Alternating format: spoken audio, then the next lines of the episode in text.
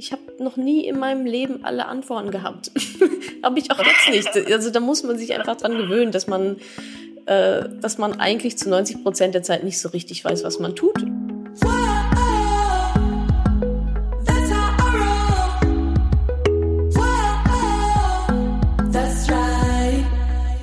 Salü, ihr Moneypennies und ganz herzlich willkommen zu einer brandneuen Podcast-Folge. Heute hört ihr ein Interview mit mir, mit dem Magazin Wienerin aus, naja, Wien halt.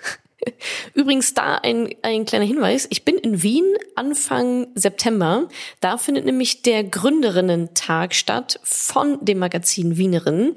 Das müsste so am 4., 5., 6. September sein, also an alle Österreicherinnen und Umland kommt gerne vorbei, googelt mal.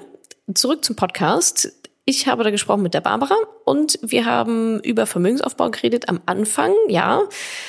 Aber richtig spannend wird es eigentlich zum Schluss des Gesprächs, also hört es euch auf jeden Fall ganz an, denn da geht es um Unternehmertum und Gründen. Und ich erzähle, was so meine Hauptlearnings aus meiner Gründer- und Unternehmerzeit ist ja, es geht um Scheitern, es geht um Krisen und es geht vor allem auch darum, worin ich als Unternehmerin meine Hauptaufgabe sehe. Ziemlich spannend, wie ich finde. Zieht euch rein. Viel Spaß und wir sehen uns in Wien. Dann starten wir los, oder? Ja, gerne, sehr gerne. Okay. Also äh, du betreibst immer dann Moneypenny und bist mittlerweile, äh, glaube ich, eine der erfolgreichsten Bloggerinnen, Finanz-Startupperinnen und Podcasterinnen, Bestsellerautorinnen und so weiter äh, von Deutschland oder im deutschsprachigen Raum mittlerweile auch. Und vor wenigen Jahren warst du aber genauso blank, was Geldwissen angeht, wie viele andere Frauen und hast sogar, wie ich nachgehört habe, 18.000 Euro aufgrund einer sehr schlechten Finanzberatung verloren. Was ist denn damals passiert? Na, was damals passiert war, ich hatte mein erstes Unternehmen gegründet, jetzt vor knapp sieben Jahren mittlerweile. Und dann habe ich mich dazu entschlossen, nicht weiter in die gesetzliche Rentenversicherung einzuzahlen hier in Deutschland und ja, dann dachte ich so, okay, super Entscheidung, weil gesetzliche Rente bekommt man ja sowieso nicht so viel dafür. Und der zweite Gedanke war dann, okay, aber was, was denn dann? Irgendwas sollte ich ja dann irgendwie schon und so Altersvorsorge technisch machen. Naja, und war dann also recht, recht leichtes Opfer für gewisse Makler, also Versicherungsmakler und so weiter, die sich, also die nennen sich ja unabhängige Berater, aber sind sie ja de facto nicht. Ja, und so habe ich mir dann eine private Rentenversicherung aufschwatzen lassen, die überhaupt nicht zu mir gepasst, also das, was ich da hatte, passt zu niemandem. das war einfach kein, kein gutes Produkt so. Aber ja, so, so ist das dann gekommen, dass ich da eingezahlt habe, eingezahlt habe, eingezahlt habe und ich wusste eigentlich überhaupt nicht so richtig, wofür jetzt genau und was das jetzt so genau ist. Hatte aber keine Lust, mich damit zu beschäftigen, bis ich dann irgendwann mich doch mal ein bisschen damit beschäftigt habe und dann gemerkt habe, oh, das ist echt nicht so gut gelaufen. Ähm, da muss ich irgendwie schnell raus, beziehungsweise stilllegen. Ja, und das war so mein, mhm. mein erster Berührungspunkt negativer Art mit dem ganzen Thema Vorsorge. Und war für dich ja auch irgendwie der Startschuss, äh, um ähm, Moneypenny zu gründen, oder? Genau, ja. Also das war so, also es hat sich zeitlich überlappt, ähm, dass ich dann dachte, okay, irgendwas musst du, irgendwas musst du machen. Es kann nicht sein, dass du davon keine Ahnung hast weil diese Maklerin mir dann auch noch irgendwelche Aktiengeschichten empfohlen hat, die sich natürlich auch als totaler Murks rausgestellt haben. Und das lief so alles so ein bisschen parallel, hat sich gegenseitig befruchtet und da dachte ich, wow, es, es kann jetzt echt nicht sein. Ja, und aus der Enttäuschung heraus, auch über mich selber, habe ich dann angefangen, mich damit zu beschäftigen und habe dann darüber geschrieben auf dem Blog auf dem äh, auf Madame Moneypenny auf dem Blog angefangen zu schreiben, hat habe gehofft, dass keiner liest im ersten Moment. Also es war eigentlich nur so Selbsttherapiezweck tatsächlich ja. im, im allerersten Moment. Genau, und dann habe ich halt gesehen, ach Mensch, da ähm, scheint es ja doch eine Nachfrage nachzugeben. Also es wird doch gelesen und Frauen fangen auf einmal an, sich darüber zu unterhalten und so. Und so ist das dann so Stück für Stück gewachsen, das gesamte Projekt. Mhm. Ja, ja, super. Ähm, finanzielle Selbstbestimmung, das sagst du ja auch immer wieder und du schreibst auch, ist irgendwie auch der Motor, den du für dich entwickelt hast, aber auch für andere gerne hast und du hast bis jetzt mehr als 3000 Frauen geholfen, sozusagen dieses finanzielle Fundament zu bauen. Ähm, was würdest du sagen, wie geht denn der erste Schritt? Na, der erste Schritt ist erstmal eine Übersicht zu erstellen. Ne? Also wo stehe ich überhaupt? Also immer wenn ich eine Veränderung herbeiführen will, muss ich erstmal gucken, wo, wo stehe ich denn? Und das ist bei mir dann immer eine Status Quo-Analyse, also mal zu schauen, welche Vermögenswerte habe ich schon, habe ich vielleicht sogar auch noch Schulden irgendwo. Und ja, das einfach mal gegenüberzustellen, um zu gucken, wie ist denn so mein Nettovermögen? In welche Richtung bewege ich mich da? Und dazu gehört halt auch ein Haushaltsbuch zu führen ähm, um einfach mal so täglich, monatlich, quartalsweise zu schauen, wo geht mein Geld überhaupt hin und wie viel Geld kommt auch überhaupt rein. Das ist ja gerade bei Selbstständigen auch so ein Thema. Was verdiene ich eigentlich? Wie, wie viel Geld verdiene ich eigentlich? Und dann eben nachzuhalten, wohin geht das so und möchte ich das so? Ist das wirklich eine aktive Entscheidung, die ich da getroffen habe, wofür ich Geld ausgeben möchte? Oder ist das einfach nur ich sag mal, H&M 2 für 1 so ein bisschen reingezogen mhm. werden durch gewisse ja, Marketingaktivitäten, Werbung, da so ein bisschen in den Konsum halt reinzuschlittern. Das ist immer so der erste Schritt, wie bei allem ja eigentlich, wie gesagt, wenn man eine Verbesserung haben will oder eine Veränderung, Status Quo, auf ja. einmal, wo, wo ja. stehe ich überhaupt? Und da kommt man schon sehr gut rein in dieses ganze Geldthema auch einfach mal. Jetzt ist das Thema Haushaltsbuch gleich mal so ein Abturner ein bisschen, ähm, mhm. wenn man sich überlegt, oh mein Gott, jetzt muss ich da irgendwie äh, jeden Tag irgendwie jede ein Euro irgendwas aufschreiben. Ähm, was ist dein, dein Gegenargument? Äh, muss ich, wie lange muss ich sowas machen dann? Also so drei Monate sollte man schon mal durchziehen, einfach damit man einen ganz guten Durchschnitt hat. Also wenn ich das jetzt nur zwei Wochen mache und in der Zeit habe ich mir keine Kleidung gekauft, dann ist das nicht so sonderlich repräsentativ. Also mhm. ja, so drei Monate, so also je länger, desto besser natürlich. Also ich kenne mhm. viel, also die, die angefangen haben, Haushaltsbuch zu führen, die haben, also die allerwenigsten haben jemals wieder damit aufgehört oder haben es halt okay. sehr lange durchgezogen, weil es dir einfach ein Gefühl von Kontrolle gibt. Ne? Du weißt einfach, okay, mhm. da geht mein Geld hin und schafft ein komplett anderes Bewusstsein oder überhaupt mal ein Bewusstsein dafür, was wir mit unserem Geld eigentlich machen. Hier mal 1,50 Euro, da mal 15 Euro, hier mal ein 20. Das, das passiert ja alles ganz viel einfach so. Und wenn ich aber weiß, oh, ich muss das heute Abend aufschreiben, dann gehe ich komplett anders durch die Welt.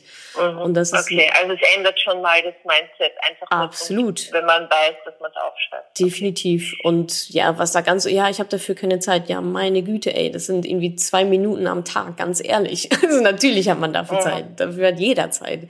Und wer darauf keinen Bock hat, der hat halt keinen Bock. Aber dann sollen die Leute mir auch nicht kommen mit, was soll ich denn tun? Und wenn ich dann sage, für ein Haushaltsbuch und wenn die dann sagen, nee, habe ich keinen Bock drauf, ja, dann sieh halt zu. Dann halt nicht. dann halt nicht. Also. okay. Ähm, Frauen waren ja irgendwie lange abhängig vom Geld des Mannes und heute ist das vielfach nicht mehr so, aber vielleicht hat sich da auch diese, dieses, dieses Wissen oder so dieses natürliche Umgehen mit Geld eben auch gar nicht so sehr entwickeln. Aber eben Frauen sind durchwegs ähm, unabhängig und haben ihr eigenes Geld und trotzdem sagen ganz viele, ey, mein Konto ist nicht im Minus, das passt soweit und diese ganze Vorsorge und so weiter, das kann ich mir sowieso nicht leisten, weil wir Jungen können uns das ja nicht leisten. Hm. Was sagst du denen? Naja, Wege finden. Also die halt, es gibt halt, es gibt halt keine Alternative. Also ähm, erst, also ich hatte gestern ähm, lustigerweise wieder ein Community-Treffen Community und da sind wieder Stories auf den Tisch gekommen von deren Freundinnen, bekannten Kolleginnen. Das glaubt man nicht. Also im Sinne von, es hat sich jetzt so viel geändert und wir Frauen sind jetzt alle so unabhängig. Nee, Pustekuchen. also da kriege ich immer noch Stories zu hören. Da, da wird mir echt heiß und kalt bei den Geschichten. Von wegen, ja, wir haben ein Gemeinschaftskonto, ähm, aber da habe ich gar nicht so richtig Zugriff drauf. Ich weiß gar nicht so genau, was da eigentlich so passiert. Also jetzt nicht die Frauen aus meiner Community, die sind ja idealerweise schon einen Schritt weiter, aber ja. ich sag mal, die, die außerhalb meiner Blase leben oder unserer Blase, da gibt es noch genug, die aber sowas von abhängig von ihren Männern sind. Also das ist mal so ja. Punkt eins. Und Punkt zwei, naja, also ich muss halt gucken, wie ich es auf die Kette kriege. Natürlich hat das mit Veränderung zu tun, weil wenn ich es jetzt schon hätte, bräuchte ich mich ja nicht bewegen.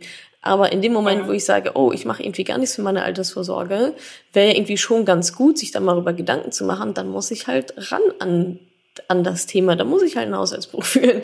Dann muss ich halt sparsamer sein. Dann muss ich halt gucken, woher kriege ich Zusatzeinkünfte.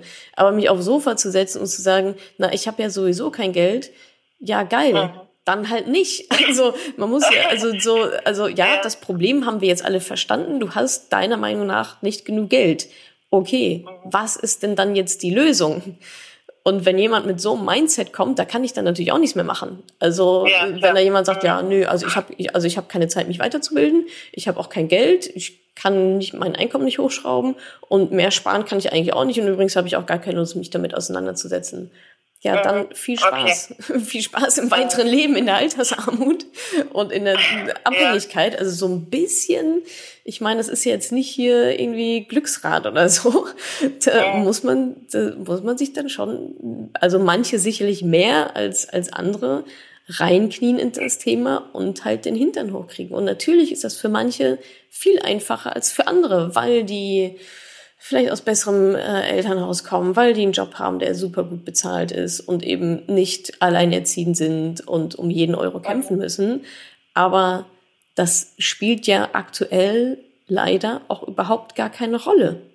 Es ist, es ist ja. doch wurscht. Also bei wem will ich mich denn beschweren? Es ist doch, also die Leute haben ja ihre eigenen Probleme und den Staat kümmert es ja gerade auch nicht so unbedingt. Also ja. klar, können sich jetzt jahrelang beschweren, aber es ändert ja nichts.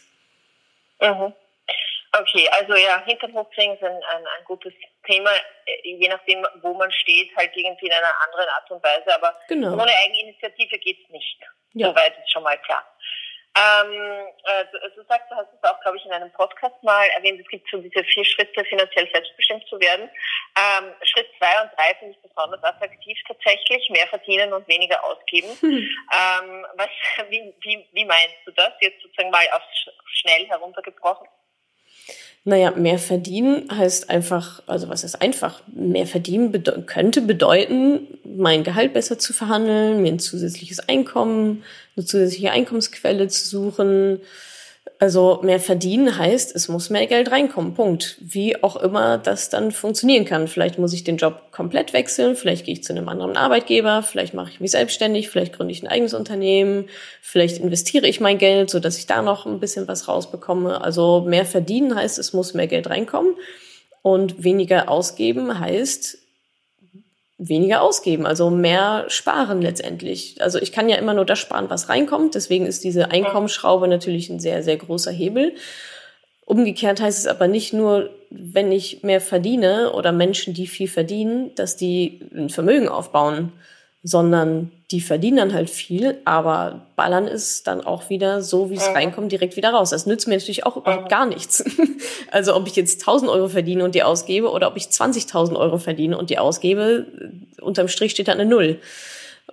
In beiden Situationen. Also das heißt, mehr Geld verdienen und parallel aber schauen, dass das mehr Geld, was jetzt dann quasi neu reinkommt, dass ich das nicht direkt eins zu eins wieder ausgebe, weil sonst habe ich ja gar nichts gar nichts gewonnen. Und die Differenz, die macht es dann natürlich, da liegt dann die Magic, die Differenz von dem, was ich verdiene und von dem, was ich dann ausgegeben habe, die zu investieren, dass das Geld, was ich mir weggespart habe, dass ich das investiere und dass das auch noch für mich arbeiten kann und dann eben Vermögen aufbaut und mhm. im Endeffekt mir dann später äh, meine Rente mit, zumindest mitfinanziert. Mhm. Äh, zum Thema Investieren und Vermögen aufbauen ist ja auch ähm, sozusagen ein, ein, ein großer Punkt irgendwie bei dir. Das ist mhm. ja, glaube ich, in Deutschland und in Österreich ganz ähnlich. Wenn man Geld am Sparbuch hat, dann verliert man de facto Geld, weil ja die Zinsen auf Null stehen und du mit der Inflation das einfach äh, eben weniger wird. Ja. Ähm, jetzt haben aber trotzdem recht viele irgendwie so ein bisschen Bammel vor Fonds, vor Aktien. Ähm, Gerade Frauen, also merke ich auch sozusagen bei unseren Leserinnen auch immer wieder, die halt dann sagen, na ja, aber ich will ja nicht irgendeine Blut Goldmine in Südafrika finanzieren, äh, ohne dass ich das weiß und so. Und da will ich gar nichts damit zu tun haben. Wie, wie kann man denn sozusagen in dieses ganze Fondsanlegen ähm, mal reinkommen, angstfrei? Na, indem man sich informiert, indem man sich informiert, wie funktioniert eigentlich die Börse, was sind eigentlich Aktien, was sind Fonds, was gibt es da für Möglichkeiten. Also man muss schon so dieses ganze Konstrukt mal ein bisschen, also ist meine Empfehlung. Natürlich kann man auch einfach in blind investieren, aber bringt jetzt erstmal nicht so viel, gerade wenn dann die Krise kommt. Also so ein paar Regeln muss ich natürlich kennen. Dazu zählt selbstverständlich Diversifikation, lange halten und halt eben wissen, was, was mache ich in der Krise und was mache ich in der Krise nicht und was mache ich im Hoch und was mache ich im Hoch halt nicht. Das Aha. sind aber Informationen, die sind, ich sag mal, ja, schon eigentlich alle frei zugänglich.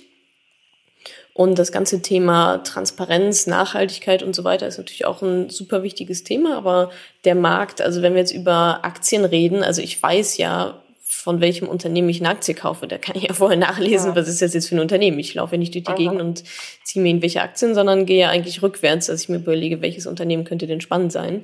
Und bei Fonds ähm, muss man nochmal unterscheiden in aktiv gemanagte Fonds und passive Fonds. Das sind dann ETFs. Und das ist aber eigentlich auch recht transparent. Also zu sagen, ja, ich weiß ja gar nicht, was da drin ist, ja, dann lies halt nach, was da drin ist. Das ist, sind jetzt keine geheimen Informationen. Das ist ja alles, das ist ja alles da draußen. Das also wenn man möchte, dann ähm, gilt einfach diese, äh, dieses Argument auch nicht, weil man es ist frei zugänglich und man ja. muss dafür kein Broker sein oder Finanzen ähm, irgendwie Nein, studiert haben nicht. oder so. Überhaupt nicht. Also ich bin ja weder das eine noch das andere. Ich bin weder in Finanzen studiert, noch bin ich Broker, noch äh, habe ich jemals eine Bank länger als nötig von innen gesehen. Ähm, von daher, und so, so sind die Frauen in meiner Community ja auch. Also, und das ist ja genau mein Ansatz, selber machen, selber machen, weil nur so weiß man, was man hat, nur so weiß man auch, wie es funktioniert, wenn ich mich da jetzt wieder auf irgendeinen Banker verlasse ja, was hat der denn für eine Agenda im Hintergrund? Der will ja auch nur Geld verdienen, ist ja auch vollkommen in Ordnung. Aber die Frage ist halt, muss ich mich in dieses System reinbewegen? Oder sage ich halt, hey, es ist alles online einsehbar. Ich kann online selber meinen ETF-Sparplan oder meinen Aktiensparplan aufsetzen. Dafür brauche ich, dafür brauche ich keinen Menschen. Das funktioniert alles mit meinem eigenen Köpfchen und mit ein paar Klicks funktioniert das ganz wunderbar. Und mhm. okay. da kann man sich da schon, ähm, das kann man sich da schon aussuchen, was, was man da macht. Mhm. Ähm, ich gehe noch mal kurz einen, einen Schritt zurück sozusagen zum individuellen Gestalten von ähm, Geld und, und was man halt so tut. Mhm. Ähm, es gibt ja so Impulskäufe, wenn man sich gut fühlt, dann gönnt man sich was und wenn man sich nicht so gut fühlt, dann tröstet man sich mit was. Und ähm, was, was, was ist denn das für ein Mechanismus dahinter? Warum, warum macht man das aus seiner Sicht?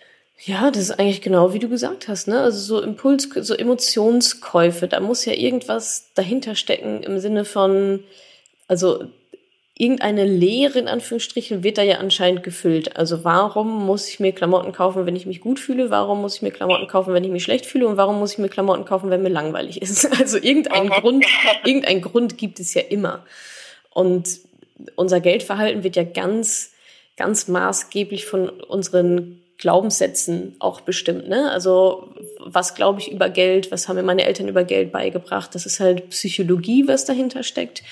Und wenn ich jetzt jemand bin, der irgendwie sagt, ja, ähm, ich, ich belohne, also ich, man muss sich ja auch belohnen im Leben und deswegen kaufe ich mir die ganze Zeit Sachen, weil ich mich selber belohne, ist das natürlich ein Glaubenssatz, der mir jetzt beim Sparen nicht sonderlich weiterhilft, sondern mich eher limitiert in meinen Zielen. Ja. Und da muss man halt rangehen und sich überlegen, wo, also erstmal zu wissen, okay, also erstmal reflektieren, okay, ich mache das, hm, ist ja blöd, nützt mir ja gar nicht so viel.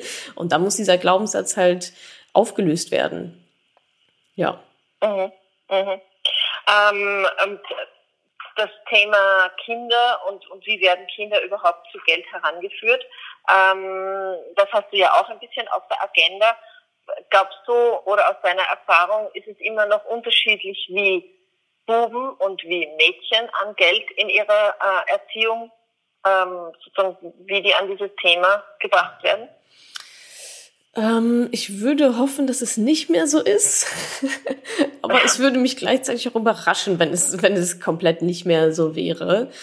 Also ich glaube schon, dass so ein Geldverhalten bei jungen Frauen, Mädchen, die ja dann auch zu, zu älteren Frauen natürlicherweise werden. Das, klar, das hat auch was mit der, mit der konkreten Gelderziehung in der Kindheit zu tun. Mhm. Taschengeld und so weiter, dürfen die eigenverantwortlich damit umgehen. Aber eben auch Vorbilder. Also Mama, Papa, mhm. wie machen die das? Äh, zahlt Papa immer und Mama hat eigentlich gar nichts mit Geld zu tun oder umgedreht oder also ne, die Kinder lernen ja super viel durch durch Beobachtung. Aha. Und die wollen dann natürlich ihren Eltern gefallen. Und wenn Mama immer sagt, nee, ach hier, komm, Geld ist ja ist alles nicht so wichtig oder Geld ist schmutzig, das gehört sich für, für, ein, für ein Mädchen nicht, ja, dann nehmen die Aha. das natürlich mit auf.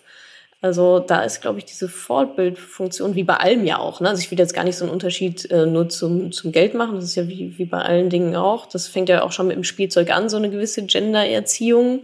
Ja, ähm, ne, Mädchen, Mädchen spielen mit Pferdchen und Barbies und Jungs halt mit Autos und klettern auf Bäume und da ist das okay. Und wenn Mädchen das macht, ist, ah, nee, komm mal lieber runter, setz dich mal lieber dahin und spiel im Sandkasten. Also ich glaube, man kann da die Gelderziehung gar nicht so separat sehen, sondern das ist eigentlich ist es ein, ein Gender, ein Geschlechterthema. Welche Gender-Stereotypen herrschen in meinem Umfeld vor? Was gebe ich meinen Kindern mit und was auch nicht? Und natürlich manifestiert sich das dann hinterher definitiv im Umgang mit Geld. Ganz klar. Mhm. Mhm.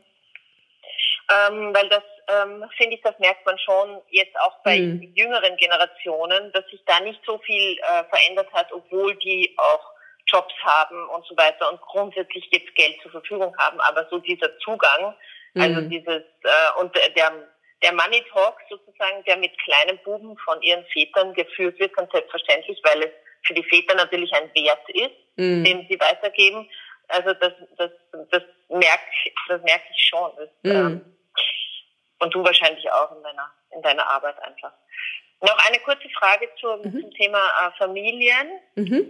Da gibt's ja auch so Geldfresser. Also wenn man es jetzt vom Individuellen jetzt ein bisschen hochhebt auf mhm. eine neue Gruppe, Familie, ähm, wie, wie kriege ich denn das in den Griff? Ist das wieder sozusagen dasselbe Spiel, Haushaltsbuch und mal draufschauen und so oder, oder ist Familie anders noch zu sehen?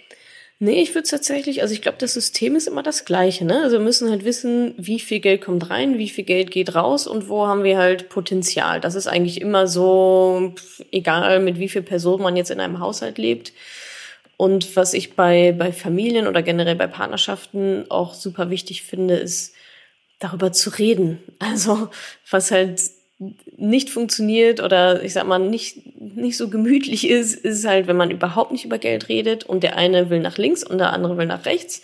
Der eine sagt, ja, mir ist aber total wichtig, dass wir zweimal, zweimal im Jahr nach Thailand fliegen, weil ich brauche Urlaub und mir ist es auch wichtig, meinen Kollegen davon erzählen zu können, dass wir immer nach Thailand fliegen. Äh, und der andere sagt, oh nee, mir ist aber eine schöne Wohnung irgendwie wichtiger, beides können, beides kriegen wir nicht überein und da ist ja schon der Konflikt dann schon da.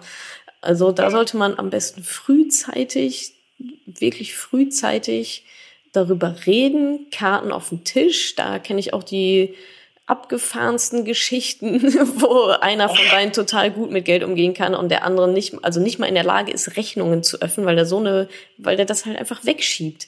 Und das, das wow, funktioniert ja. dann halt irgendwie nicht. Also da auch, das klingt jetzt ein bisschen hart, aber auch Augen auf bei der Partnerwahl, äh, um es mal ganz rational zu sehen.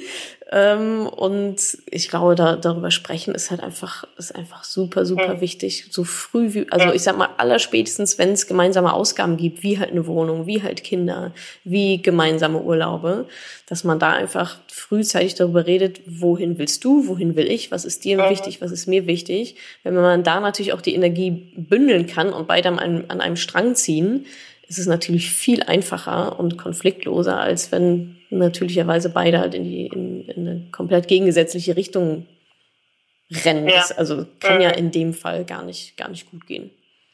Mhm. Ja, verstehe mhm. ich natürlich. ähm, sag mal, was ist denn eigentlich so, jetzt hast du ja mit vielen ähm, Frauen zu tun, jetzt gerade erzählt, gestern war dieses Community-Treffen und so. Was ist denn so die schönste Rückmeldung, die du auf deine Arbeit von, von Frauen bekommst oder von einer Frau je bekommen hast, je nachdem?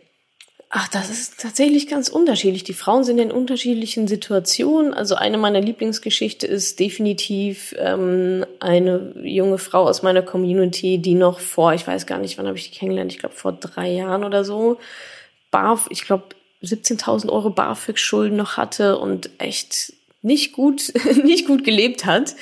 Ähm, und dann innerhalb, ich glaube, von einem Jahr oder so echt alles abbezahlt hat und ein Vermögen im ja, kleinen fünfstelligen Bereich angehäuft hat. Innerhalb von, also ich sag mal, kürzester Zeit, ein Jahr, anderthalb, lass es zwei gewesen sein. Aber im Vergleich, was die in diesen Jahren geschafft hat, und das ist, das ist Aha. so viel Mindset einfach, das ist einfach sich mit diesem Thema mal beschäftigen, zu wissen, was, was sind da so die Hebel. Also da gibt's ganz, ganz viele Geschichten von Frauen, die das unterschiedlich angehen, die auf einmal Beträge sparen, von denen sie nie gedacht hätten, dass, dass es möglich ist. Oder letztens hat mir eine geschrieben, jetzt ist ihr Depot zum ersten Mal ähm, im sechsstelligen Bereich. Das heißt, die hat über 100.000 Euro zum ersten Mal in ihrem, in ihrem Aktiendepot drin, was natürlich echt eine Hausnummer ist. So. Äh, und klar, sowas passiert natürlich von, nicht von heute auf morgen, aber die, die kennen mich dann auch schon länger und folgen mir schon länger und sagen, boah, jetzt, ich kenne dich irgendwie seit drei Jahren und jetzt ist mein Depot da und da. Ähm, das, das sind ganz tolle Geschichten einfach oder eben auch also wirklich, ja, ich habe mein Gehalt verhandelt und verdiene jetzt einfach mal 20 Prozent mehr. Das, da denke ich mir, ja, es ist halt so viel möglich. Und also eine Sache, die die alle gemeinsam haben, ist immer dieses, ich hätte nie gedacht, dass das möglich ist.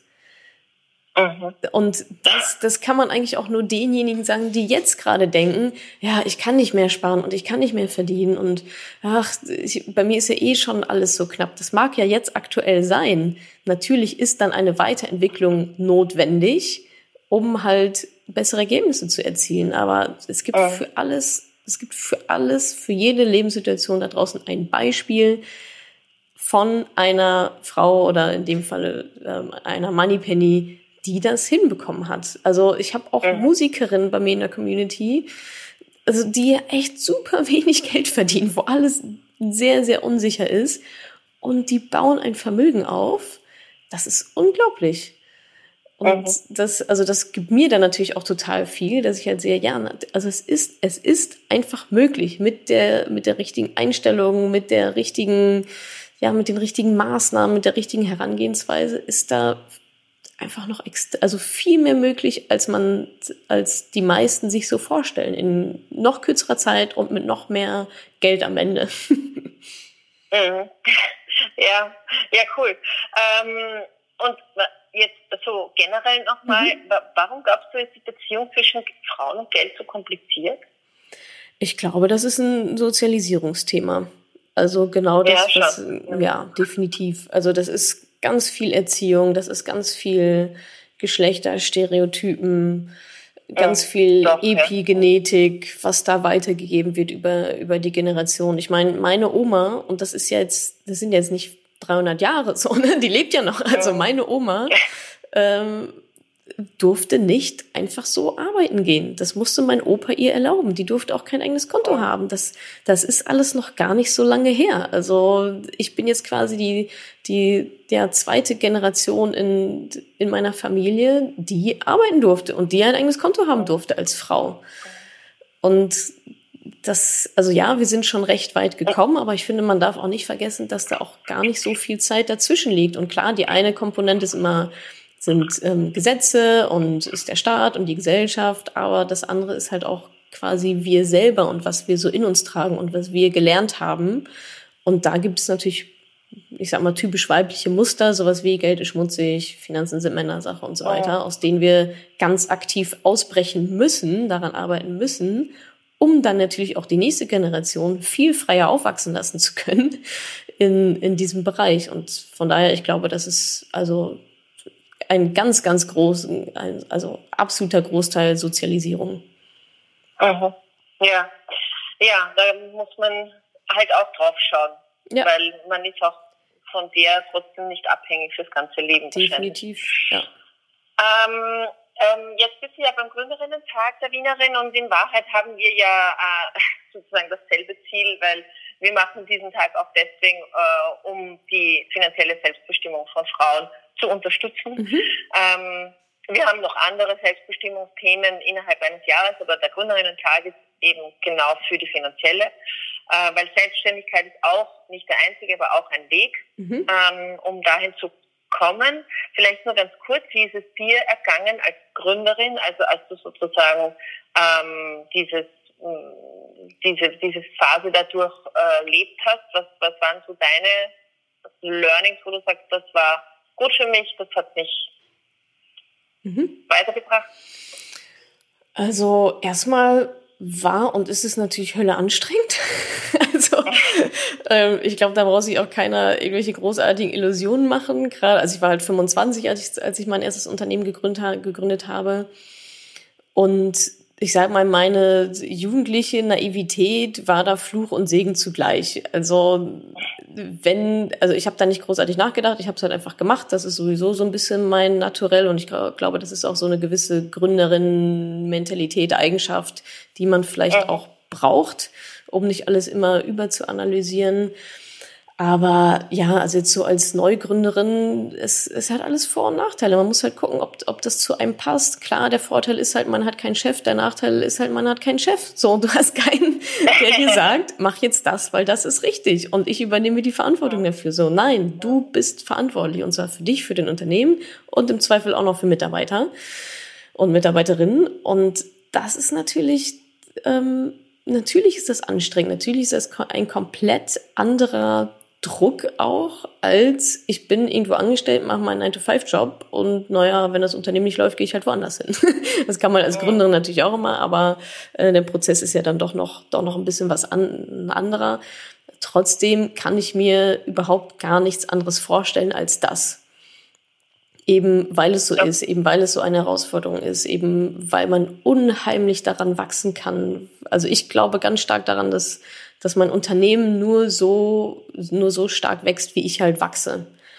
Und das, also Unternehmertum, Gründertum hat unheimlich viele Facetten, super viele positive, aber eben auch viele negative. Und ich finde, darüber wird relativ wenig gesprochen. Die extrem hohe Scheiterquote, wenn man es jetzt, also ne, wie die Gesellschaft Scheitern definieren würde, ähm, wie viel es halt nicht mal durchs erste Jahr schaffen, wie viel es nicht durch die ersten drei Jahre schaffen.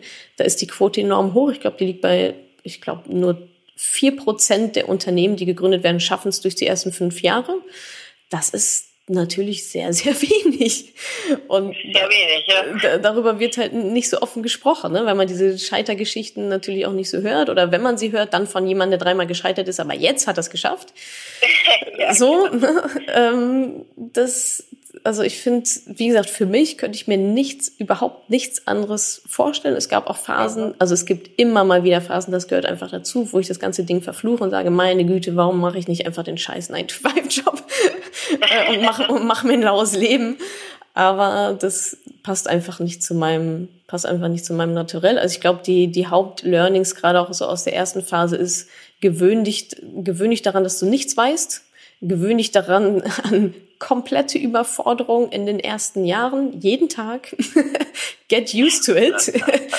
Äh, und, und wachse halt damit. Das ist natürlich eine riesengroße Herausforderung, egal was man gründet. Es ist immer eine Herausforderung, aus einem Angestelltenverhältnis rauszugehen. Oder selbst auch aus einer Selbstständigkeit hin rein ins Unternehmertum ist ja auch nochmal was komplett ja, anderes. Mhm. Ähm, ja, und dann ist es aber machen, machen, machen. Also lernen, nicht darauf warten, bis alles perfekt ist, nicht darauf warten, bis man alle Antworten hat. Man hat, ich habe noch nie in meinem Leben alle Antworten gehabt. habe ich auch jetzt nicht. Also da muss man sich einfach dran gewöhnen, dass man, äh, dass man eigentlich zu 90 Prozent der Zeit nicht so richtig weiß, was man tut. Und dann muss man aber ja, auf, auf sich selber vertrauen, auf den richtigen Weg vertrauen, auf die eigene Lernfähigkeit vertrauen dass man schon den richtigen Weg dann irgendwie finden wird im Prozess. Und das klappt ja dann irgendwie auch. Und wenn man, ich sag mal, so ein Mindset hat, dass man eigentlich nicht scheitern kann, sondern also entweder man lernt halt was oder man lernt halt was. Das ist so, das ist so der Outcome. Ich, also ich in meiner Perspektive, ich kann überhaupt nicht scheitern. Entweder ein Projekt funktioniert so, wie ich mir das vorgestellt habe, dann freue ich mich. Oder es funktioniert halt nicht, wie ich mir es vorgestellt habe. Und dann ziehe ich daraus meine Learnings und gehe dann halt weiter zum ja. nächsten.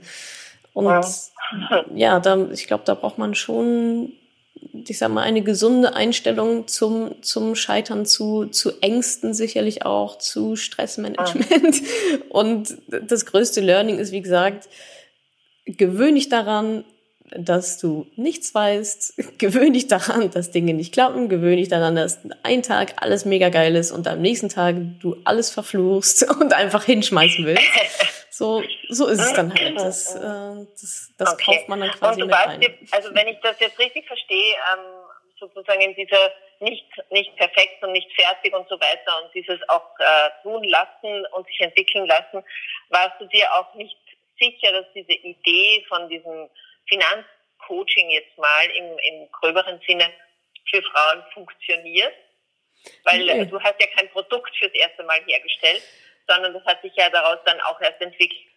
Genau, also ich hatte jetzt auch kein großartiges Vorbild. Ne? Das ist immer so dieses First, mhm. diese First Mover Geschichte. Ja, da gibt's Vorteile, gibt's aber auch Nachteile also es ist, es ist jetzt kein Copycat. Es ist jetzt nicht, oh cool, ja. guck mal, da funktioniert was. Das male ich jetzt ein bisschen anders an, schreibe mal einen Namen drüber und verändere noch ein bisschen was und dann wird das schon auch funktionieren.